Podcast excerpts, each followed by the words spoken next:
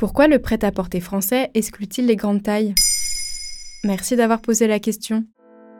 Selon des données collectées par Vogue Business pendant la Fashion Week automne-hiver 2023-2024, sur 219 défilés à Milan, Paris, New York et Londres, seuls 0,6% des tenues étaient présentées par des mannequins grande taille. Ces chiffres sont la preuve qu'il y a encore beaucoup de chemin à faire pour arriver à une mode réellement inclusive. Et si la Fashion Week paraît bien loin de notre quotidien, ces problématiques se répercutent aussi sur les consommateurs au-delà des podiums. En France, d'après Sylvie Metzelar, rédactrice en chef du magazine 60 millions de consommateurs, interrogée par France Info, 50% des Français s'habillent en 42 et plus.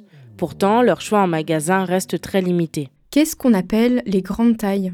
En général, on parle de grande taille au-delà du 46. Même si les options sont déjà moins nombreuses à partir du 42, dans certains magasins, elles n'existent même plus quand on dépasse le 46. Encore moins bien lotis que les femmes, les hommes n'ont souvent accès qu'à quelques pièces comme des survêtements et des jeans. Quant aux adolescents, ils doivent souvent piocher dans les rayons adultes et se retrouver avec des vêtements inadaptés aux tendances de leur âge, à une période de la vie où l'apparence peut être importante. Mais il y a quand même des rayons grande taille dans les magasins oui, mais cela reste assez aléatoire. Ils sont souvent relégués au fond des boutiques et peu fournis, voire inexistants. En plus de ça, ils disparaissent de plus en plus alors que la clientèle augmente. C'est le cas chez CEA, qui a mis fin à sa ligne grande taille début 2023, ou Mango, dont la collection plus size Violetta n'a pas survécu malgré un lancement en grande pompe.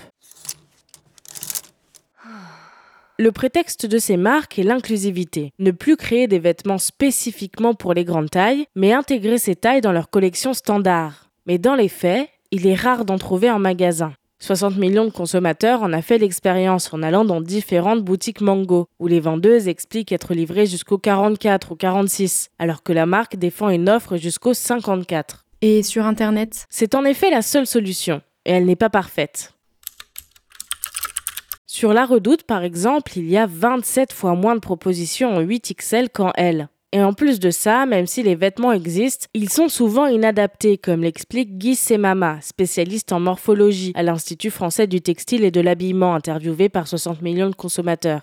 En surpoids, il existe 9 morphotypes, V, O, X, trapèze. Pour concevoir leurs vêtements, les marques appliquent les lois de progression d'un corps normal sur un corps fort. Or, celui-ci ne répond pas à ces lois qui ne sont plus linéaires. Autre problème, à l'heure de la mode éthique, difficile pour les personnes s'habillant en grande taille de boycotter la fast fashion, qui reste le seul endroit où on peut trouver des vêtements tendance à petit prix et surtout à la bonne taille. Si quelques marques comme Make My Lemonade en France ou Lucy Agnac en Angleterre font bouger les lignes, nous sommes encore loin d'une inclusivité totale. Voilà pourquoi le prêt-à-porter français exclut les grandes tailles.